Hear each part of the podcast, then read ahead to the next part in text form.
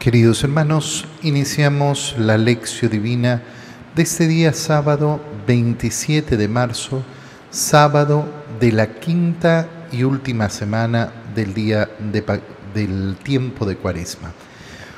Por la señal de la Santa Cruz de nuestros enemigos, líbranos Señor Dios nuestro, en el nombre del Padre y del Hijo y del Espíritu Santo. Amén.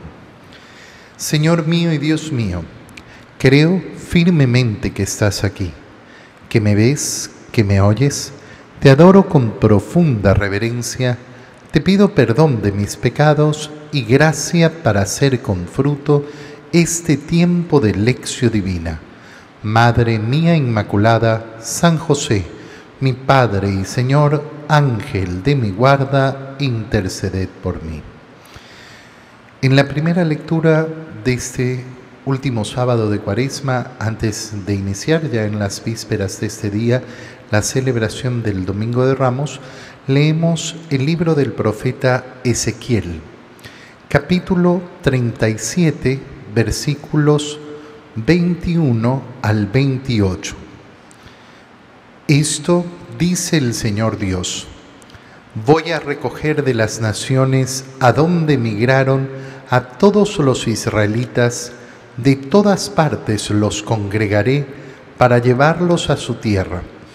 Haré de ellos un solo pueblo en mi tierra, en los montes de Israel. Habrá un solo rey para todos ellos y nunca más volverán a ser dos naciones ni a dividirse en dos reinos. Ya no volverán a marcharse con sus ídolos, sus abominaciones y con todas sus iniquidades. Yo los salvaré de las infidelidades que cometieron y los purificaré. Ellos van a ser mi pueblo y yo voy a ser su Dios. Mi siervo David será su rey y todos ellos no tendrán más que un pastor. Cumplirán mis mandamientos y pondrán por obra mis preceptos habitarán en la tierra que di a mi siervo Jacob y en la que habitaron los padres de ustedes, y ahí vivirán para siempre ellos, sus hijos y sus nietos. Mi siervo David será su rey para siempre. Voy a hacer con ellos una alianza eterna de paz. Los asentaré, los haré crecer y pondré mi santuario entre ellos para siempre en medio de ellos estará mi templo, yo voy a ser su Dios y ellos van a ser mi pueblo. Las naciones sabrán que yo soy el Señor que santifica a Israel cuando vean mi santuario en medio de ellos para siempre. Palabra de Dios. La lectura del profeta Ezequiel que acabamos de hacer se refiere a dos realidades. La primera realidad es ese mensaje, esa profecía hacia el pueblo de Israel, hacia esa reunificación de Israel, que efectivamente se ha dado en distintos momentos de la historia. A veces no somos conscientes de lo que significa esa realidad del pueblo judío ese pueblo judío que en dos ocasiones en el Antiguo Testamento es expulsado de esa tierra prometida que le dio el Señor justamente por su infidelidad. Y volvieron a reunirse por obra de Dios y volvieron a tomar posesión de esa tierra prometida. Y volvieron a ser expulsados después de nuestro Señor Jesucristo en el año 70 de esta era.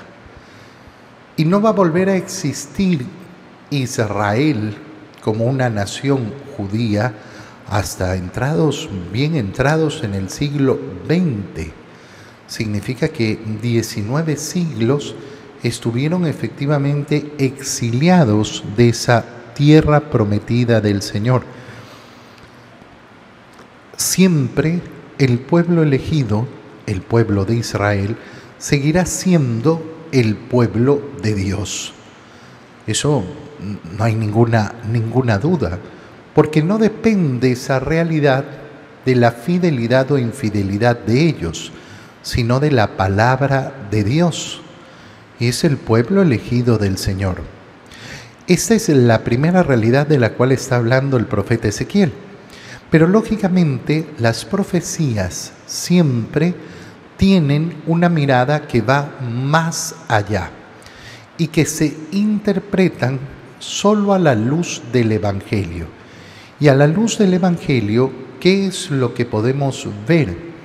Podemos ver cómo ese pueblo elegido, ese pueblo de Dios, se convierte en ese nuevo pueblo de Dios.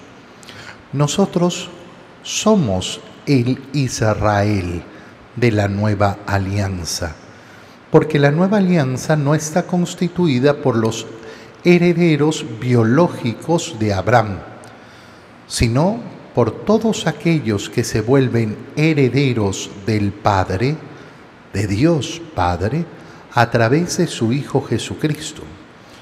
Y nos volvemos efectivamente ese pueblo de Dios. Fíjate qué importante es a esa luz mirar las palabras de Ezequiel. Voy a recoger de las naciones a donde migraron a todos los israelitas, de todas partes los congregaré. Ese unir, ese congregar.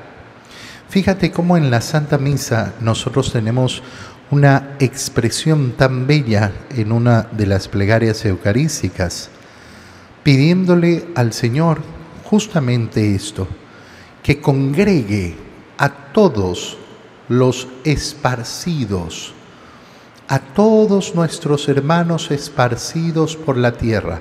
Es una petición desde el profundo del corazón de la iglesia, que siempre anhela ser congregados como un solo pueblo, ser congregados como un solo rebaño haré de ellos, dice el profeta Ezequiel, un solo pueblo. Y habrá un solo rey para todos ellos. Y nunca más volverán a ser dos naciones ni a dividirse en dos reinos. Un solo pueblo. Por esto es imposible plantearse la existencia de una realidad que no sea la unidad de los cristianos. Es verdad que esa división existe, pero no puede ser el deseo ni puede conformar el corazón de los cristianos. Fíjate qué importante es ver cómo la iglesia efectivamente todos los años en el mes de enero celebra una semana de oración por la unidad de los cristianos, pidiendo en primer lugar que todos aquellos que dicen creer en Cristo, verdadero Dios y verdadero hombre, que tienen una fe trinitaria en la cual han sido bautizados, es decir, haber sido bautizados en el nombre del Padre y del Hijo y del Espíritu Santo, que todos los cristianos se unan porque no nos puede conformar la división. Porque quien escucha la palabra de Dios sabe que el pueblo de Dios tiene que ser uno. Y esa unidad además tiene que ser universal. El pueblo de Dios se tiene que presentar al mundo como una unidad. ¿Dónde se cumple eso? Y esto es eh, muy importante saberlo, decirlo y reconocerlo. Esa unidad solo se cumple en la Iglesia Católica. No, que no sé qué, que mira, esta es la realidad. La realidad del mundo protestante es la continua división. Nuestra unidad es verdaderamente maravillosa. Piénsalo en una cosa tan sencilla, tan, tan sencilla. Yo siempre pongo este ejemplo porque es verdaderamente maravilloso. Nosotros estamos leyendo el profeta Ezequiel porque es la lectura, la primera lectura que nos propone, que nos eh, hace hacer la liturgia de este quinto sábado del tiempo de Cuaresma. Y esta lección divina se puede escuchar en todo el mundo. Y cualquier persona en todo el mundo, obviamente aparte de la limitación del idioma, ¿qué va a reconocer? Va a reconocer la lectura de la misa de este día, celebrada aquí en esta parroquia en particular, pero celebrada en todo el mundo. Y todos entonces hoy día leemos exactamente la misma lectura y hacemos en la misa las mismas oraciones que corresponden a este quinto domingo, eh, este quinto sábado de Cuaresma. Esto, que es tan pequeño, que es tan insignificante en apariencia, muestra a ese pueblo unido. Es lo mismo que reflexionábamos respecto a la abstinencia y el ayuno al cual nos obliga la iglesia en este tiempo de cuaresma. Ayer, que fue viernes, lógicamente cumplimos con esa abstinencia de comer carne oh, gran sacrificio. No, una miseria de sacrificio. Una miseria que se vuelve gigantesco, que se vuelve potente en la unidad toda la iglesia. Qué bonito es darnos cuenta, no, es que no es un sacrificio mío que yo ofrezco solo al Señor. No, es el sacrificio de esa iglesia unida, que se ofrece entera como un solo cuerpo, como una unidad. Y unida no por otra cosa, sino por el único cuerpo de Cristo del cual cada uno de nosotros somos miembros. Qué preciosa es la unidad de la iglesia y qué poco la aprecian muchos católicos, que poco reflexionan sobre ella. Y por eso hay muchos que tienen un bajísimo amor a la iglesia. Porque el mundo pretende ver simplemente la institución humana. Esa institución humana llena de seres humanos con muchos defectos, y no logra tener esa visión sobrenatural. Un católico tiene que esforzarse en esa visión sobrenatural que nos hace ver verdaderamente el cuerpo místico de Cristo. Ese cuerpo que, como dice el profeta Ezequiel, ya no debe mancharse con sus ídolos, sus abominaciones y con todas sus iniquidades por tanto, el católico, aquel que sigue verdaderamente a Cristo, aquel que es hijo de la iglesia, tiene que estar alejado de esas idolatrías y de las abominaciones, de las impurezas del mundo. El católico, en otras palabras, no tiene que tener miedo a ser un bicho raro en este mundo y a ser juzgado por este mundo.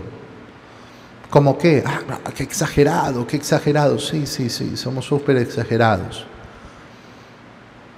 Somos súper exagerados, sí. Somos distintos, sí. Somos bichos raros, sí. Tenemos como líder a un bicho raro que se dejó crucificar y derramó hasta la última gota de su sangre en la cruz. Porque así de exagerado es su amor por nosotros. Y lo seguimos a Él y lo imitamos a Él y lo reconocemos a Él como ese descendiente de David que es nuestro rey, que es nuestro pastor y que queremos entonces hacer qué? Cumplir los mandamientos, poner por obra los preceptos de Dios para caminar hacia esa patria celeste donde habitaremos, donde habitaremos verdaderamente por toda la eternidad. Esta es la alianza eterna de paz que anuncia el profeta Ezequiel. Alianza, relación profunda, compromiso, alianza que permite tener una relación única con Dios. Los asentaré, los haré crecer y pondré mi santuario entre ellos. ¿Y cuál es el santuario del Señor? El santuario del Señor es el cuerpo de Cristo. Y el cuerpo de Cristo está en la Eucaristía. Qué importante prepararnos para toda la celebración de la Semana Santa. Mirar ahora con mucha atención ese domingo de ramos en la pasión del Señor.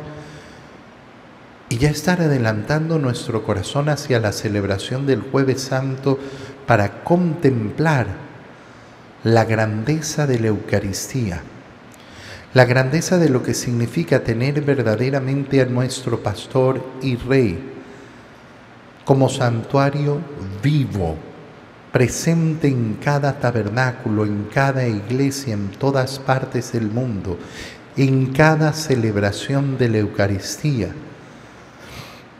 Saber que cuando comulgamos, no solo comulgamos el cuerpo de Cristo, sino que comulgamos con el único y el mismo cuerpo de Cristo con el que comulga toda la iglesia.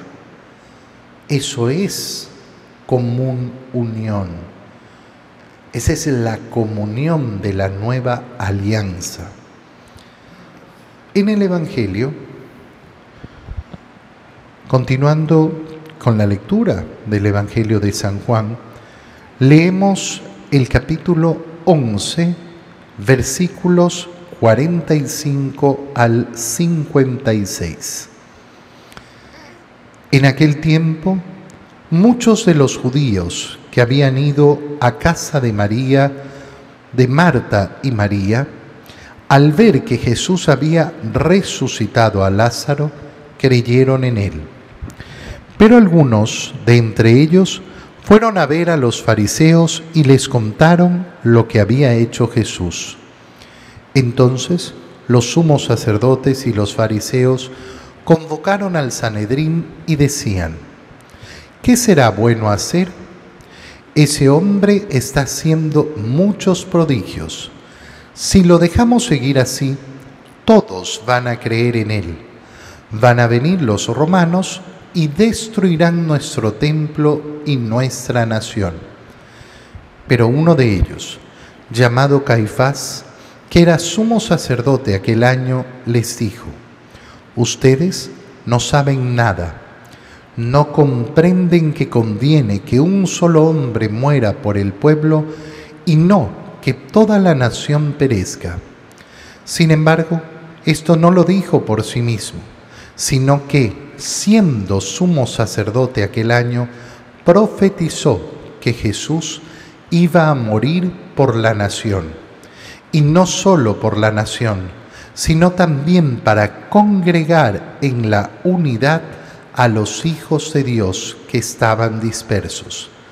Por lo tanto, desde aquel día tomaron la decisión de matarlo. Por esta razón, Jesús ya no andaba públicamente entre los judíos, sino que se retiró a la ciudad de Efraín, en la región contigua al desierto, y allí se quedó con sus discípulos. Se acercaba la Pascua de los judíos y muchos de las regiones circunvecinas llegaron a Jerusalén antes de la Pascua para purificarse. Buscaban a Jesús en el templo y se decían unos a otros, ¿qué pasará? ¿No irá a venir para la fiesta? Palabra del Señor. Es bellísimo siempre la lectura de este Evangelio en, este sábado de la quinta semana de Cuaresma, porque si te fijas, el final del Evangelio nos deja justamente con esa interrogante, con esa pregunta. ¿Cuál pregunta? ¿Llegará, ¿Llegará Jesús a Jerusalén? ¿Irá a venir a Jerusalén? ¿Qué pasará? ¿Acaso no vendrá a la fiesta? Se acerca la fiesta de Pascua, entonces entendemos perfectamente qué nos está contando el Evangelio. El Evangelio nos está contando sobre esa tercera Pascua del Señor en su vida pública en que va a Jerusalén, en la cual va a morir en la cruz. Qué bonito es quedarse con esa expectativa. ¿Para qué? Para poder vivir el día de mañana, ese domingo de ramos, con ese anhelo. Qué importante es para poder vivir bien las fiestas, para poder vivir bien las celebraciones cristianas, preparar nuestro corazón. Aquel que no prepara su corazón, las celebraciones simplemente le llegan y le pasan por arriba. Los grandes momentos que nos permite experimentar y vivir el año litúrgico le pasan por encima. Pero aquel que va preparando con anticipación su corazón, los va a vivir de una manera mucho más profunda, mucho más bella. Y qué bueno es usar todos los mecanismos que nuestra imaginación nos da y todos los mecanismos que nuestra piedad nos da para prepararnos justamente. Qué bonito, por ejemplo, aquellas personas que el día de hoy o en estos días han preparado sus ramos. Esa preparación de los ramos, ¿a qué nos lleva? Nos lleva a poner el corazón en esa expectativa de llegar al momento de escuchar y ver cómo Jesús entra en Jerusalén y decir, yo he venido a alabar a Jesús, he venido a gritar Osana, he venido a levantar mis palmas, a alabar a Dios en la grandeza de su siervo Jesucristo. Y claro, si he preparado ese ramo, ¿con qué alegría lo voy a levantar? ¿Con qué alegría voy a escuchar efectivamente esa llegada del Señor? Qué bonito es, te lo vuelvo a repetir, preparar nuestro corazón y hemos quedado con la pregunta latente, ¿vendrá o no vendrá el Señor? Y qué bueno es jugar a esa imaginación, crear esa expectativa en mi corazón y entonces permitirle a mi corazón alegrarse, sí, ha llegado, míralo, míralo llegando montado en un burrito. Yo también quiero poner mis ramos como alfombra para sus pies. Pero antes de eso, lógicamente, el Evangelio nos ha ubicado en esa escena de la resurrección de Lázaro. Ya lo podremos, eh, ya lo podremos meditar en los próximos días de una manera más profunda. Pero es un evento sumamente grande, pero además que tiene muchísimos testigos. Muchos son los que han conocido la muerte de Lázaro y muchos son los que han sido testigos que después de más de tres días de muerto, por la palabra de Jesús, ese amigo querido ha resucitado. Y entonces Muchos de esos judíos que habían ido a la casa de Marta y María, al ver resucitado a Lázaro creyeron, pero otros van a contarle a los fariseos lo que había ocurrido. Entonces los sumos sacerdotes y los fariseos convocan al Sanedrín. El Sanedrín es la asamblea, la asamblea principal de ese gobierno de los judíos, de ese gobierno, lógicamente no político, sino religioso. ¿Y para qué se han reunido? Para preguntarse, bueno, ¿y qué hacemos? Este hombre está haciendo muchos prodigios. Fíjate bien, lo reconocen abiertamente. Está haciendo muchos prodigios. ¿Y cuál es el problema? Que haga muchos prodigios. Es que la gente va a comenzar a creer en Él. ¿Y qué significa que van a comenzar a creer en Él? Y aquí es donde los fariseos y los sumos sacerdotes no logran mirar con visión sobrenatural, sino con la mirada clavada en la tierra, porque tienen la idea de que el Mesías que espera Israel es un agente de liberación política, es un revolucionario que vendrá y como hizo Moisés al liberar los egiptos, los liberará de ese poderío de los romanos, del imperio romano en ese tiempo. Ahí está su corazón. Su corazón está clavado única y exclusivamente en la situación contingente de ese momento, en la realidad contingente de ese tiempo. No pueden ver más allá porque no tienen visión sobrenatural. Están atrapados en la contingencia política,